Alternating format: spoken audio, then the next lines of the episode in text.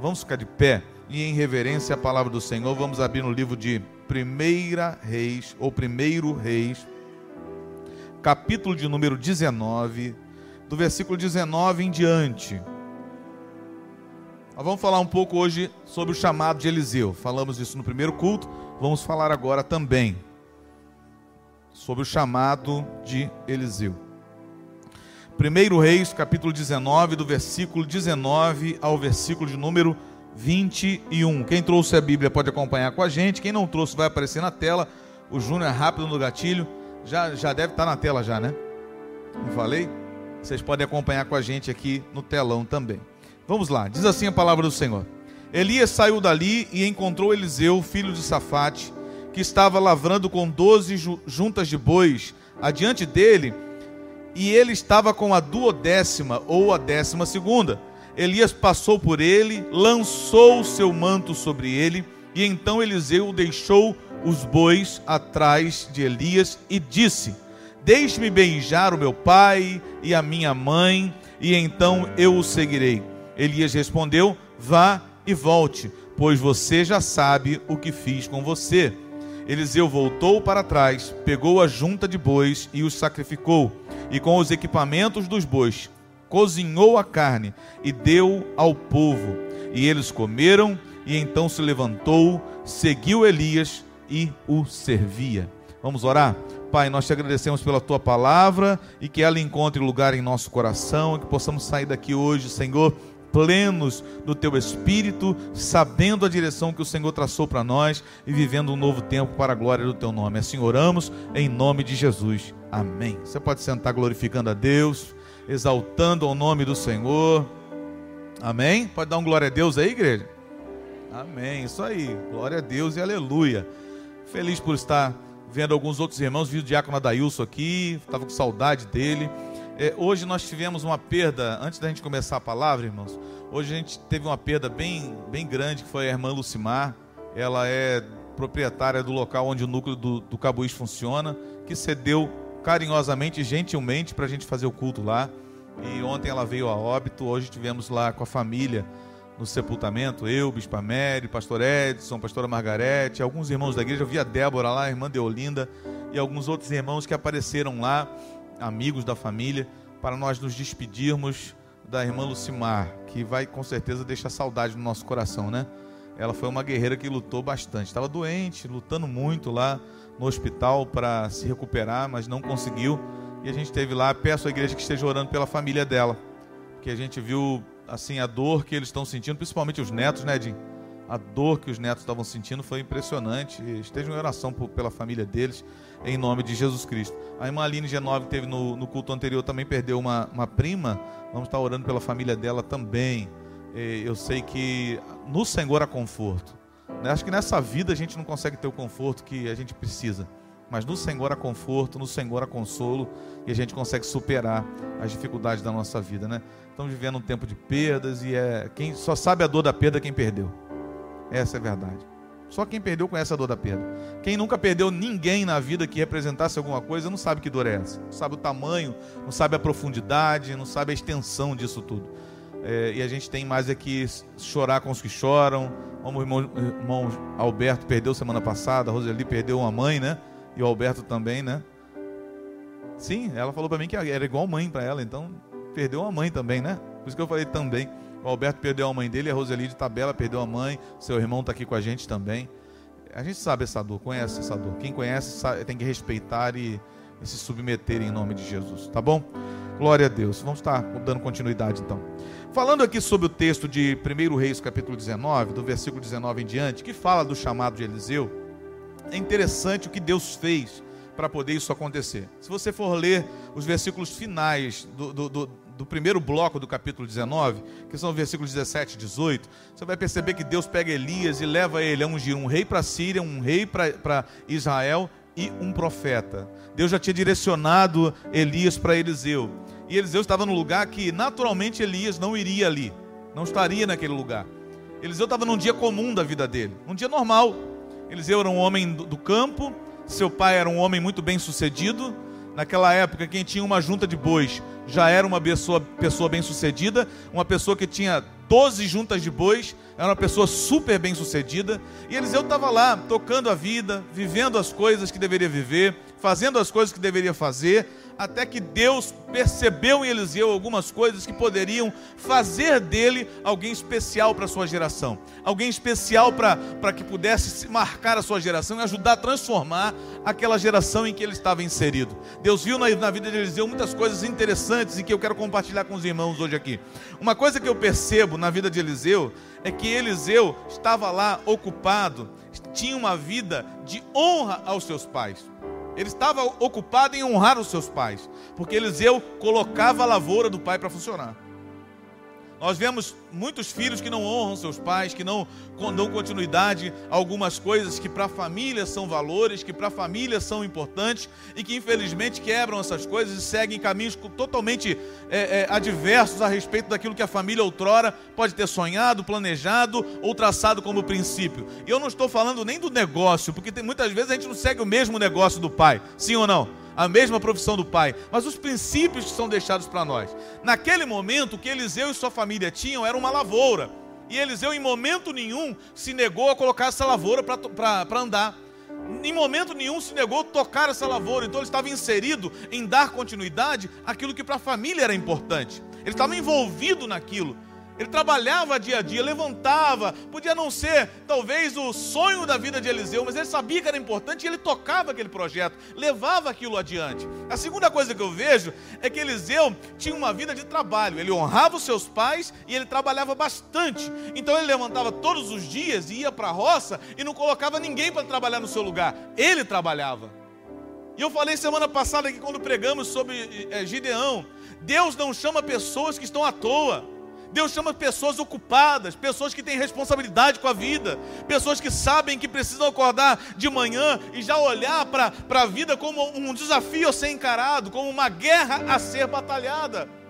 Deus agora encontra Eliseu ocupado e vai chamar esse homem que está ocupado, esse homem que está trabalhando e que está dando o seu melhor naquela terra. E isso é interessante, porque Deus talvez esteja olhando você, esteja olhando a mim, e Ele esteja percebendo que nós temos até tarefas, temos até compromissos, estamos envolvidos em muitas coisas, mas mesmo assim Deus ainda quer entregar um propósito na nossa mão. Você crê nisso? Levanta a mão e diga glória a Deus por isso. Olha para o teu irmão e diga para ele: está ocupado? É sinal de que Deus está de olho em você porque a força que você tem, Ele quer usar. Diga a glória a Deus por isso. A força que você tem tocado a tua vida, Deus quer utilizar. Aquilo que você tem colocado realmente como princípio para viver, pode ser que também seja um motivo para atrair Deus e falar assim: vou chamar esse camarada, porque esse aí trabalha, se envolve, não foge da raia. Diga a glória a Deus por isso. Tem responsabilidade. Então Eliseu era um homem responsável, um homem que tocava a lavoura do seu pai, que trabalhava nessa lavoura, que não terceirizava o serviço e estava ali, tocando a sua vida, vivendo naturalmente, até que Deus o encontrou. Até que Deus o encontrou. E para que a gente viva alguns propósitos no Senhor, para que a gente viva alguma, alguma manifestação profética, um destino profético que Deus tem para a nossa vida, eu acredito nisso, que Deus tem alguns destinos proféticos para nós. Hoje mesmo de tarde eu estava lendo a palavra de Deus no livro de João, que fala da travessia do mar, que Jesus faz o, desa o desafio para os discípulos para atravessarem para o outro lado, que era Cafarnaum. E eles, quando entram no barco, a primeira coisa que a tempestade tenta impedir é o destino. Porque o destino era chegar em Cafarnaum. Diga glória a Deus por isso. E no meio, da, no, meio do caminho, que foi mais ou menos de 5 a 6 quilômetros, era uma distância de aproximadamente 18 quilômetros, contando o tempo que se caminhava em terra, eles enfrentam uma grande tempestade. E a tempestade sempre vem para tentar interromper o teu destino. E lá no final do, da, da, história, quando João vai narrando, ele vai dizer: e eles então, Jesus então acalma a tempestade, ele entra no barco, né? E ali eles chegam ao destino. Olha para o teu irmão e diga para ele: Deus tem um destino para você. Você acredita nisso? Levanta a mão e diga amém. Deus tem um destino para você. Deus tem um destino ministerial para a tua vida. Deus tem um destino profético para você. E você precisa entender isso. Deus quer mudar muitas vezes o nosso coração. Eu acho que Eliseu estava muito entregue àquilo ali, estava muito é, é, aplicado a tudo aquilo ali, mas no fundo da sua alma faltava alguma coisa. E o Senhor precisava enviar Elias onde ele estava, para despertar o que Eliseu ainda não havia sido despertado. Eu quero ser um Elias para a tua vida nessa noite. Eu quero despertar o teu espírito profético. Eu quero despertar o teu destino profético. Eu quero despertar o teu chamado. Eu quero despertar o dom que há em você. Diga glória a Deus por isso. Através da, da, da, do que o Espírito Santo pode me usar aqui hoje à noite para poder falar ao teu coração. Eu sei que você, você tem um chamado de Deus. Eu sei que você tem um propósito nessa vida. Você não existe, não existe por acaso. Diga glória a Deus por isso.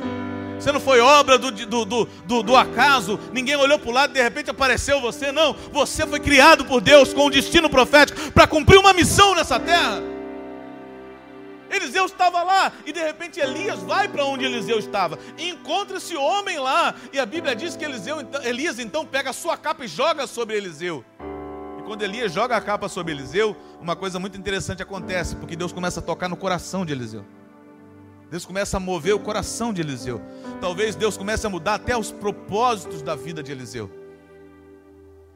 Porque quando o nosso coração muda, pode ser que nossos caminhos também mudem. Quem entende isso, levanta a mão e diga glória a Deus. Talvez o teu coração esteja muito focado naquilo que você tem que fazer como homem, como mulher, como indivíduo na sociedade, como chefe de família, como alguém que precisa traçar um futuro para você, como alguém que precisa conquistar alguma coisa. Mas se Deus vier e mudar alguns destinos no teu coração, pode ser que Ele esteja traçando um futuro muito melhor para a tua vida.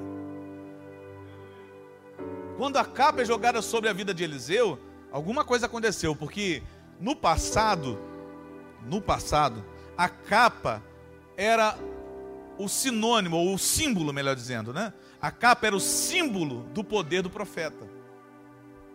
A capa era o símbolo. Não é que a, a, capa tinha poder, o poder estava sobre a vida da pessoa, amém ou não amém? Mas como havia uma maneira de entender isso, a capa era o símbolo do poder que estava sobre o profeta. Então, quando um profeta jogava uma capa sobre alguém, acreditava-se no passado que o poder que estava sobre aquele profeta ia para a pessoa, era, havia uma transferência de unção. A unção se transferia por um chamado, por um propósito, claro, por um mandado e uma ordem de Deus. Até porque, se você, como eu falei, se você ler os versículos anteriores ao versículo de número 19, 17 e 18, você vai ver que Deus já tinha falado para Elias: vai ungir o rei tal, vai ungir o rei tal e vai ungir Eliseu, profeta, no seu lugar. Havia, um, havia uma palavra sobre a vida daquele homem. Então, quando Elias joga a capa sobre Eliseu, alguma coisa acontece. E o coração dele começa a entender um propósito que só o Espírito Santo pode explicar. Porque eles não tiveram uma conversa, eles não bateram um papo. Não teve uma proposta de Elias para Eliseu. Tipo, anda comigo que tu passa de ano.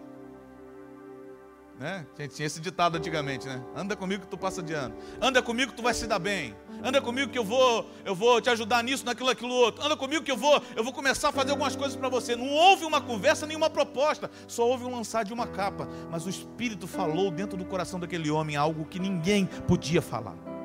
Que nenhum homem podia falar. E eu gostaria que você fechasse os seus olhos agora.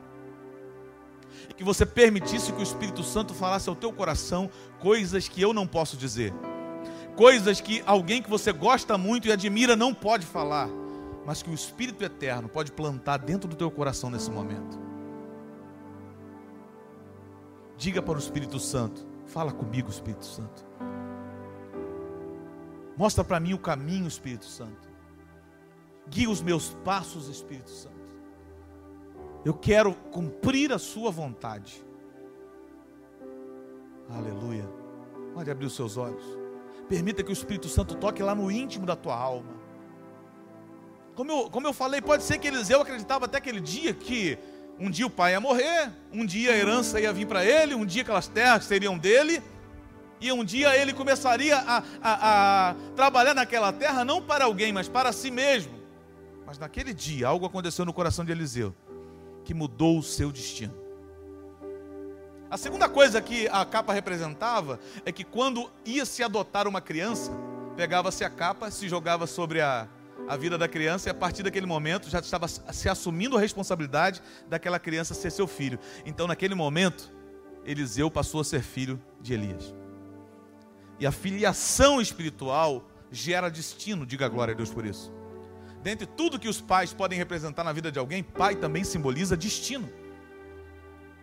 Faz, faço questão de lembrar quando Jacó, o Israel, chama seus filhos e começa a profetizar sobre eles. Zebulon será não sei o que, Naftali será não sei o que lá. E é que eu sempre lembro que é o que eu mais gosto, né? Judá será um leãozinho, quem o despertará?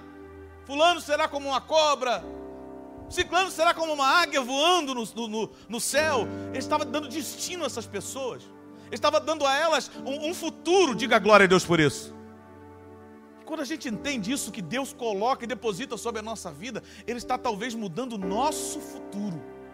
Mas para que o nosso futuro seja algo que o Senhor vai abençoar, algo que o Senhor vai confirmar, algo que o Senhor vai erguer na terra para fazer diferença, nós precisamos vencer uma coisa que nos impede o nosso passado. Olha para o teu irmão de capelho, o teu passado precisa ser renunciado. Quando Elias joga a capa sobre Eliseu, ele logo larga os bois e vai atrás de Elias. Então os bois já viraram passado. Ah, mas eu acordei de manhã, fiquei até meio-dia é, é, guiando os bois, aqui arando a terra. Meio-dia Elias chegou, jogou a capa sobre mim, eu estou com ele. O boi já virou passado? Virou passado. Uma coisa que você precisa aprender a, a fazer é deixar o teu passado para trás. Diga glória a Deus por isso.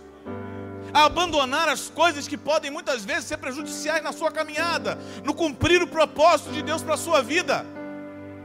Eliseu não só largou os bois, mas diz a Bíblia que ele então, quando pede ali é, é, a Elias para ir beijar os seus pais, Elias vai dizer o seguinte para ele: vai lá então, porque você já sabe o que aconteceu contigo, já sabe o que eu fiz com você. Então, na verdade, houve um entendimento, uma, uma, uma, uma intenção do Espírito que convenceu Eliseu de aceitar uma coisa que ia vir depois, que era seguir Elias nos seus passos. Quem está entendendo, diga amém. Então, a partir dali, o que, que nasceu no coração de Eliseu? Eu vou abandonar aquilo que eu estou fazendo para seguir a direção daquilo que Deus está me mostrando. E aí, Eliseu fez uma coisa fenomenal, porque a Bíblia diz que Eliseu vai lá. Vamos ler o texto, versículo de número 21. Eliseu voltou atrás, mas Eliseu voltou atrás para desistir? Ele voltou para to tomar uma decisão. Voltou para trás, pegou a junta de bois e os sacrificou. E com os equipamentos dos bois cozinhou a carne e deu ao povo e eles comeram. Então se levantou e seguiu Elias e o servia. Então Eliseu vai lá, pega os bois, mata os bois, pega lá os carros, pega lá a, a canga que estava nos bois, quebra, faz uma, uma fogueira, cozinha a carne, serve para todo mundo e diz: Estou deixando o meu passado para trás. Por quê? Porque Eliseu não queria ter uma possibilidade de volta. Parece até que a gente pode, parece não, nós, nós podemos citar o exemplo de quando Jesus estava com os discípulos, e ali naquele momento ele vai então, é, a multidão vai embora, e ele vai então se dirigir aos discípulos e vai dizer para eles: Vocês também não querem ir? E Pedro vai dizer o quê? Para onde iremos nós? Se só tu tens a palavra de vida eterna. Eliseu precisava terminar e encerrar a possibilidade de voltar a fazer aquilo que Deus não queria que ele fizesse mais. Interessante isso. Porque se os bois estivessem vivos, se a junta de bois e os carros estivessem, estivessem inteiros, pode ser que num momento de crise existencial, de crise espiritual, de crise sei lá o quê, porque o que a gente mais passa na vida é crise, mentira ou verdade? né? Ele podia dizer: Vou voltar a cuidar dos boi. Porque a gente, quando passa por crises, a gente sempre volta a fazer o que é mais comum para nós. Quem entendeu, diga amém. Quem entendeu, diga amém. Para elucidar, Jesus morreu, não tinha ressuscitado ainda. Pedro olhou para os amigos e disse o que para eles? Vou pescar. Porque Pedro era o quê? Então, para Eliseu olhar para trás e ver, os, e ver os bois chamando Eliseu, olha para o teu irmão e diga para porque o teu passado te chama, o teu passado te tenta, o teu passado quer te atrair, mentira ou verdade? Quer te tirar do propósito. Eliseu resolveu matar os bois e quebrar os carros. E eu gostaria de perguntar para você nessa noite: o que, que existe lá atrás que ainda te atrai? O que, que existe lá atrás que ainda pode ser perigoso e prejudicial ao seu ministério, ao seu chamado, ao chamado do Senhor para a sua vida. Você precisa aprender a abandonar. Lá atrás, na vida de muitas pessoas, existem experiências ruins, traumáticas, difíceis, que precisam ser abandonadas, sim ou não? Sim ou não? Porque muita gente, por ter vivido algumas experiências, não conseguem dar continuidade na vida porque tem medo de se frustrar de novo, tem medo de se arrepender de novo, tem medo de se machucar de novo, tem medo de se apaixonar de novo, tem medo de um monte de coisa de novo. E aí decidem não tentar novamente. E isso precisa ser deixado para trás, porque para você descobrir uma nova vida, você precisa abandonar o teu passado. Diga glória a Deus por isso. Mas lá no passado também existem outras coisas que são muito perigosas, que são as nossas vitórias nossas conquistas, nossos sucessos. Porque a gente vive comparando e dizendo: Ah, um tempo atrás eu vivi um tempo tão bom.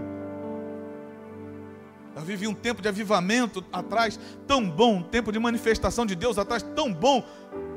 E a gente fica comparando com o nosso presente, e talvez por ter vivido uma experiência muito boa, a gente não consiga se abrir para aquilo que Deus quer fazer agora. Então a melhor coisa que a gente tem que fazer é destruir o nosso passado, é quebrar os nossos carros de boi, é matar os nossos bois, fazer uma churrascada, diga agora, Deus por isso. Chamar a rapaziada e falar assim: acabou, daqui para frente é vida nova, é um tempo novo. E eu vou viver aquilo que Deus está falando para eu viver. Eu vou me abrir para aquilo que Deus está fazendo de novo.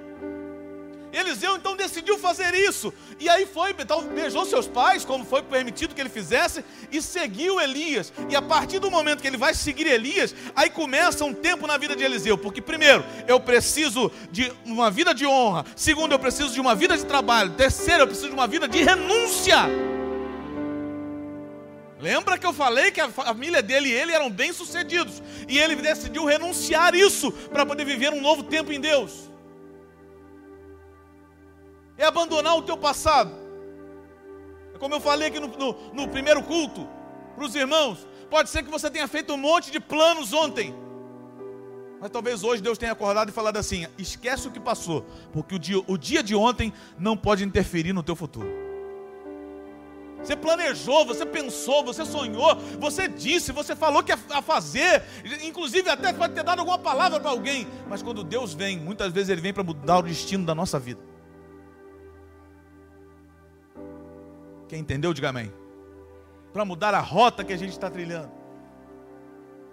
E aí a Bíblia diz que Eliseu vai agora andar com Elias e servir a Elias. E começa um tempo na vida de Eliseu de preparação para que ele pudesse chegar onde ele precisava chegar. E esses tempos se chamavam tempo de treinamento.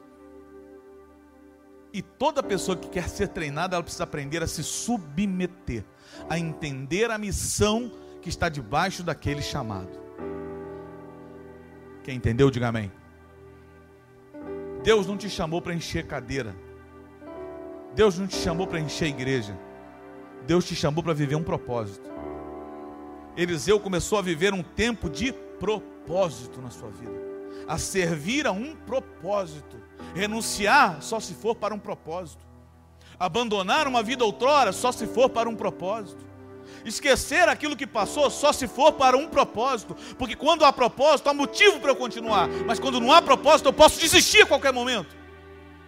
Então Eliseu agora vai se submeter àquilo que Elias ia fazer, treiná-lo, treinar o seu caráter, treinar o seu pensamento, treinar a sua visão, treinar como ele deveria sentir as coisas, como ele deveria sentir Deus. E ele começa um tempo de ensino.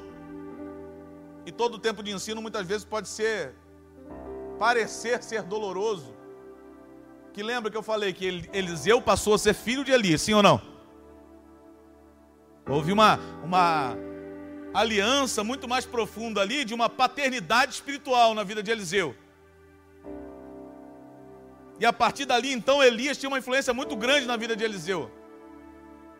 E eu lembro do texto que eu já preguei há muito tempo atrás aqui, que fala quando Deus nos vê como filho, é quando Ele pode corrigir a gente. Quer conhecer um filho? Não, é quando você dá coisa para ele, não. Sim ou não? Quer conhecer um filho? Não é quando você vai dar uma, uma bênção para ele, um dinheirinho de uma mesada.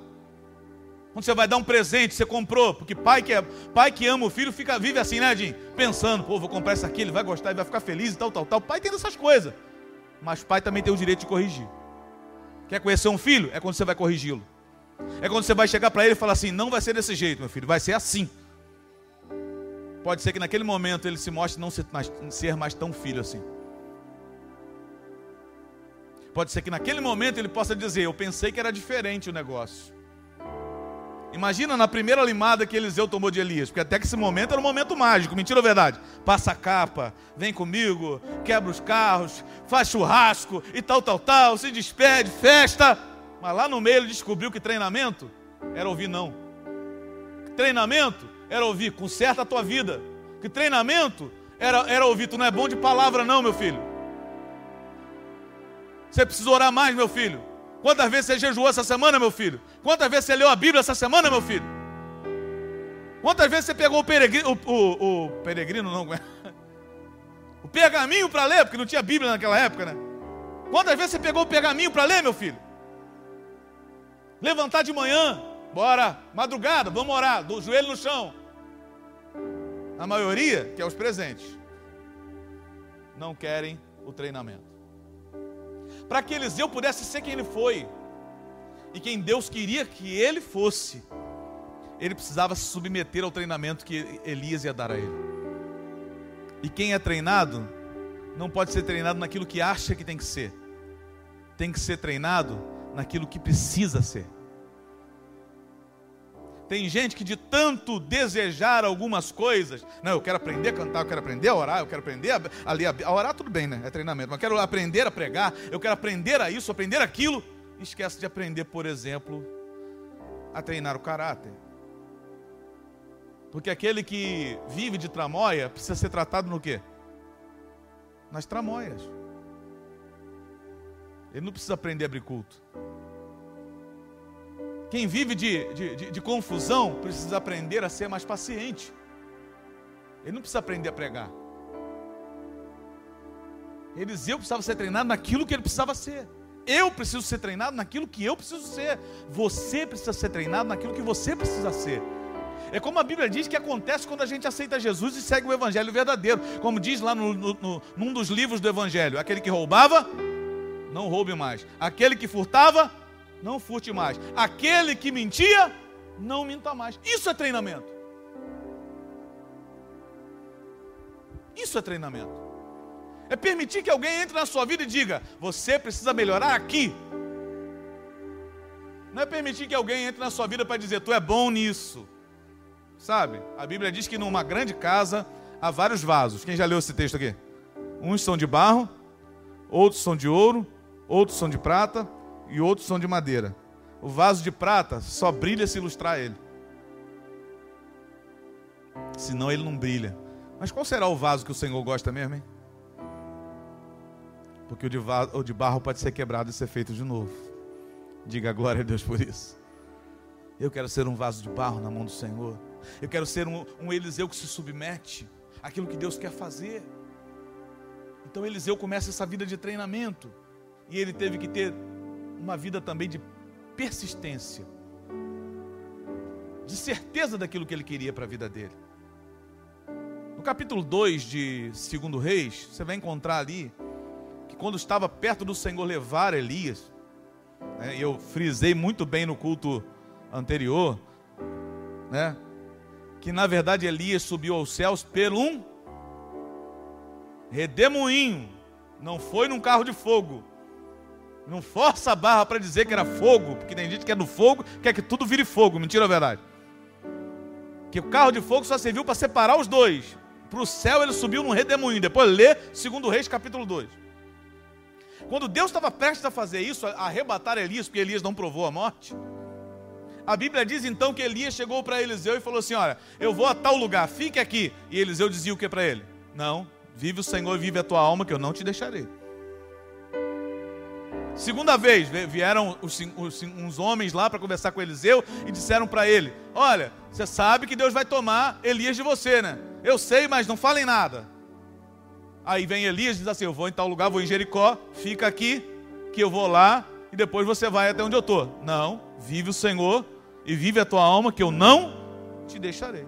Terceira vez os homens vieram falar a mesma coisa e a mesma resposta de Eliseu para os homens. Não falem nada. Eu sei do que Deus vai fazer. E Elias vem com a mesma proposta. Fique aqui que eu vou ali e já volto. E Eliseu responde o quê? Vive o Senhor. e vive a tua alma, que eu não te deixarei. E aí eles chegam perto do Jordão, eles atravessam, porque Elias fere as águas do Jordão, passam os dois a pés enxutos, e do outro lado é quando Elias pergunta para Eliseu: O que, que você quer que eu te faça? Já pensou se, Elias tivesse, se Eliseu tivesse ficado? Se Eliseu tivesse decidido desistir? Se, se Eliseu tivesse decidido abandonar o treinamento, o processo pelo qual Deus queria que ele passasse, ele não chegaria do outro lado. E do outro lado, quando eles atravessam, quando ele pede, eu quero porção dobrada do teu espírito. E ele diz: então, se você me vir, você vai receber. E eles estão juntos o tempo todo. E foi preciso uma carruagem de fogo para separar os dois, para Deus levar Elias ao céu. E só houve separação porque Eliseu seria o substituto de Elias. E a partir daquele momento, a capa cai e Eliseu pode pegar a capa e assumir o chamado que Deus tinha para a vida dele. Mas sabe, irmãos, ninguém vai chegar a um chamado sem ser treinado. Ninguém vai chegar a um chamado sem renunciar a alguma coisa. Ninguém vai chegar a um chamado sem trabalho duro. Ninguém vai chegar a um chamado sem honrar aquilo que precisa ser honrado. Ninguém vai chegar a um chamado sem insistir naquilo que precisa insistir, sem desistir, sem permanecer, sem continuar, sem não olhar atrás, mas olhando para Jesus, seu autor, autor e consumador da fé, seguindo em frente, vivendo uma vida diante do Senhor que vale a pena, para que no final de tudo isso isso, Deus dê nas nossas mãos aquilo que Ele nos chamou para viver. Essa igreja só vai receber aquilo que Deus tem para ela, se ela não desistir. Você só vai receber aquilo que Deus tem para você, se você não desistir. Nós só receberemos o que Deus tem para nós, se a gente olhar, se olhar no espelho e dizer: não desista, permaneça, siga em frente. Deus tem algo para você e é tremendo, é tremendo, é tremendo. Aplauda o Senhor aí em nome de Jesus. A Ele toda honra, toda glória e todo louvor. Enquanto isso não chega, Deus vai te treinando, Deus vai trabalhando você, como Francisco falou aqui, vai lapidando a sua vida. Mas não queira algo que você não está pronto para receber. Não queira algo que o, que o Senhor não pode te entregar. Porque antes Ele precisa treinar, capacitar você para receber a bênção para receber aquilo que Ele, que ele tem para a tua vida. E capacitação, a gente lembra de capacidade. Capacidade é uma, medida, uma unidade de medida. Um copo de 200 ml cabe quanto de capacidade de, de, de líquido nele? Se eu derramar 20 litros num copo de 200 ml e depois levantar o copo, quanto tem nele? Então Deus precisa trabalhar você para crescer a tua vida. Se você quer mais de Deus, quer viver um tempo, um tempo maior, de maior manifestação, de maior unção de Deus na tua vida, você precisa permitir que Deus treine você. Era isso que Deus queria para a vida de Eliseu, treiná-lo, capacitá-lo a ser um profeta, que foi usado duas vezes mais do que Elias. Duas vezes mais do que Elias. Fez milagres iguais. Eliseu já começou seu ministério abrindo o Rio Jordão. Na volta. E dizendo o quê? Porque todo, todo treinamento você aprende a, a falar como de, deveria, né? E honrar as pessoas que te treinaram. Onde está o Deus de Elias? E pô! E o Jordão? Ali estava legalizado o ministério de Eliseu. Dali para frente ele foi reconhecido como profeta. Os homens, os 50 profetas que estavam ali, viram que Deus tinha confirmado aquilo na vida de Eliseu e reconheceram Deus tem algo novo para você, Deus tem um tempo novo para a tua vida. Mas a primeiro, o primeiro passo, o primeiro passo é o passo da renúncia. É o passo de deixar o teu passado para trás. É o passo de acreditar que se Deus olhou para você e falou, eu quero algo, algo contigo, cara, tu tem alguma coisa especial. Não é possível. Deus tem alguma coisa contigo, diga glória a Deus por isso. Porque se Deus insiste tanto com você, não é possível que, que não tenha nada para acontecer com você nessa terra é porque a sua existência é profética e há um destino profético para você viver em Deus. E eu gostaria que você ficasse de pé nessa noite em nome de Jesus. E que você abra o teu coração e permita, ministério de louvor aqui, e você permita que Deus te leve a esse novo tempo, a um tempo de uma unção renovada, a um tempo de uma vida diferente que você tinha, da que você tinha. Você pode viver isso, mas não depende de Deus, depende de você. Se Eliseu não tivesse entendido nada, hein, pastor Edinho? O que, que ele ia dizer? Ah, o que está acontecendo? Está jogando esse pano em mim para quê? Eu quero ser um Elias na tua vida hoje. Eu quero jogar essa palavra sobre a tua vida. Eu quero lançar uma palavra de que Deus pode te transformar num homem de Deus, numa mulher de Deus. Eu quero te lançar uma palavra que você pode ser usado profeticamente nessa vida, mesmo que sua, o seu usar profético você não entenda agora. Sabe, quando Deus me chamou no, no, para o ministério, eu não era pastor, e não foi para o ministério pastoral, foi para fazer a obra que Deus me chamou. Eu evangelizava o trocador do ônibus, eu evangelizava as pessoas que sentavam do meu lado, eu evangelizava os meus colegas, eu já roubei até a identidade de um amigo meu e falou: só devolvo quando tu for na igreja. E ele foi na igreja, se converteu, nunca mais saiu. Porque a gente, quando entende o chamado, a gente faz tudo por amor ao, ao, ao Senhor e por amor ao Evangelho. Diga glória a Deus por isso. Eu lembro que uma vez a gente estava pastoreando, já éramos pastores, eu e a Mary, lá em Santa Rita. E a gente estava fazendo uma festa de rua. Aí de repente passou um cara de terno e gravata, com a Bíblia na mão, rápido, voltando lá do Curumbá. Aí ele parou, vi que ele parou, Pai do Senhor passou varado, parou e voltou. Falou, ele, ele falou assim para mim: Você não lembra de mim, não, né? Falei, Pô, amigão, eu não sou desses caras de ficar tentando fazer cara de que sabe, né? Eu, digo, eu já logo digo, pô, você me perdoa, mas não lembro. Ele falou, pois é, eu sou aquele trocador que você evangelizava lá no ônibus quando você era adolescente. Quando Deus te chama para um propósito, por favor, acredite nisso. Acredite que Deus pode fazer um instrumento para a honra e glória do nome dele nessa terra de que Deus pode fazer você alcançar pessoas que não podem, talvez não sejam alcançadas pelo outro, mas seja por ti, por aquilo que Deus vai colocar na tua vida. Sabe, tem muito mais para a gente descobrir de Deus, mas eu e você precisamos aceitar esse tempo novo que Ele está gerando para nós. Este é um novo tempo. Canta comigo, vai. De Deus para mim. Acredite nisso e declare: Este é um novo tempo. Esse é um novo tempo de Deus, de Deus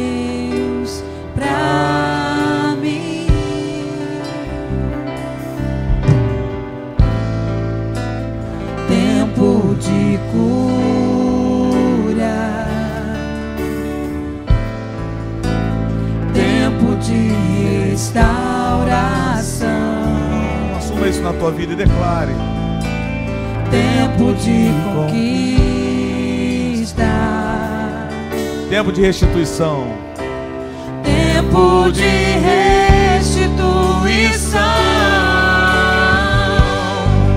Algo novo Deus tem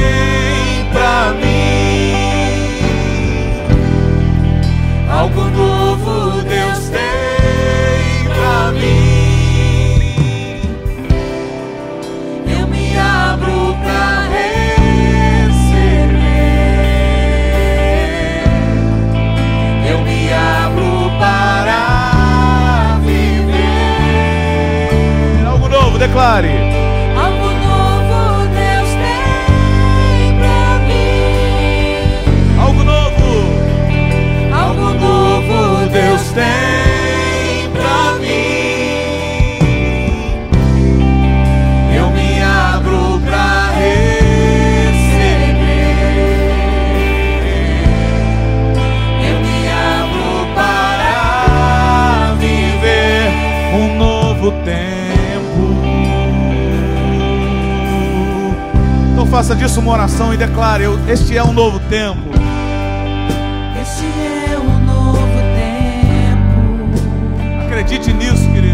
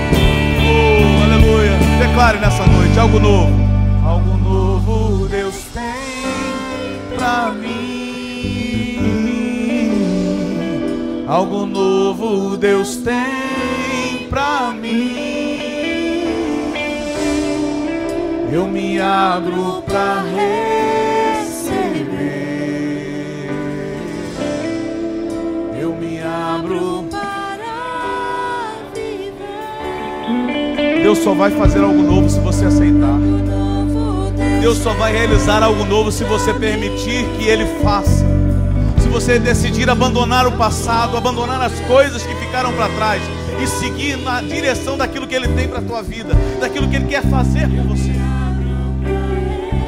Que os teus planos não sejam a sua prioridade, mas os planos de Deus sejam a sua prioridade. Que os seus objetivos não sejam prioridade, mas os objetivos de Deus sejam sua prioridade que os teus sonhos não sejam prioridade, mas que Deus possa realizar os sonhos dele na sua vida. Porque ele sabe qual é o futuro que ele pode lhe dar. Ele pensa a respeito de você, diga glória a Deus por isso. E ele pensa para não para pensamentos de guerra, mas para pensamentos de paz, para lhe dar um futuro, uma esperança você se abre para isso, declare isso para o Senhor.